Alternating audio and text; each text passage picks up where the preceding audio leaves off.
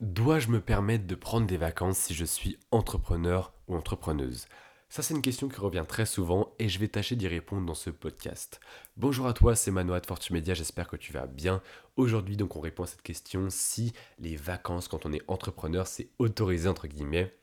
Et c'est une question assez complexe parce qu'effectivement, on n'a pas envie, quand on est entrepreneur, de prendre des vacances parce qu'on se dit, mais attends, j'ai pas de congé payé, mon business, il va baisser en termes de résultats, j'ai pas envie, est-ce que je peux me le permettre? Est-ce que c'est intelligent? Est-ce que ça va pas impacter mes résultats sur le long terme? Et c'est des questions qui sont tout à fait légitimes. Et je vais te répondre honnêtement à cette question, oui, prends des vacances. Parce que de un, si tu n'en prends pas du tout, tu vas faire un burn-out, et c'est pas ce qu'on recherche.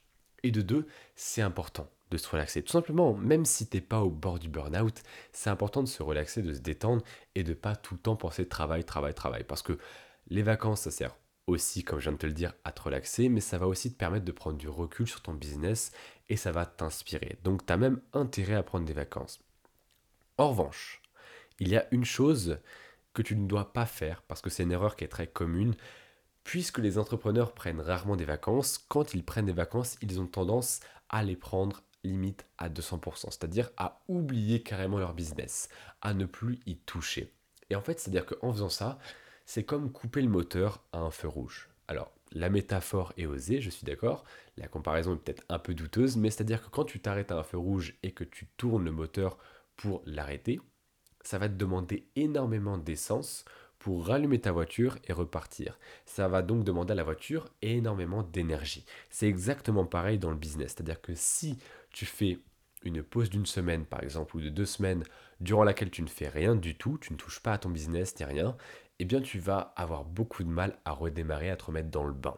Donc la solution, c'est de te permettre des vacances parce que ça a beaucoup de bénéfices que je t'ai énoncé tout à l'heure, mais en laissant tourner le moteur, c'est-à-dire en faisant des petites tâches. Par exemple, chaque soir, travailler une demi-heure, une heure. Même une demi-heure, ça suffit.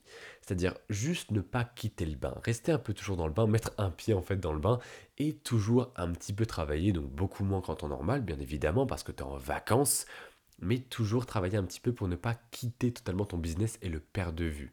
Parce que comme je t'ai dit, c'est très difficile d'y revenir, de t'y remettre, de revenir au travail, de te remettre dedans si tu as tout quitté pendant deux semaines. Donc autorise-toi des vacances. Ça va pas être un podcast long, vraiment du tout. Hein. Autorise-toi des vacances, bien sûr pas trop souvent, parce que sinon ton, business en pâtit forcément. Mais autorise-toi de rares vacances, de bonnes vacances qui te font du bien, qui te changent d'air, tout simplement, qui te font changer d'air, qui te permettent de voyager, de te ressourcer, de, revenir plus inspiré aussi. Autorise-toi ces vacances, mais ne quitte pas le bain. Ne tourne pas le moteur pour l'arrêter. Reste dans le bain, laisse le moteur tourner un petit peu et reviens plus en forme que jamais. C'était Manoa de Fortumedia pour un podcast très court, j'espère qu'il t'a plu et on se retrouve demain pour le prochain épisode.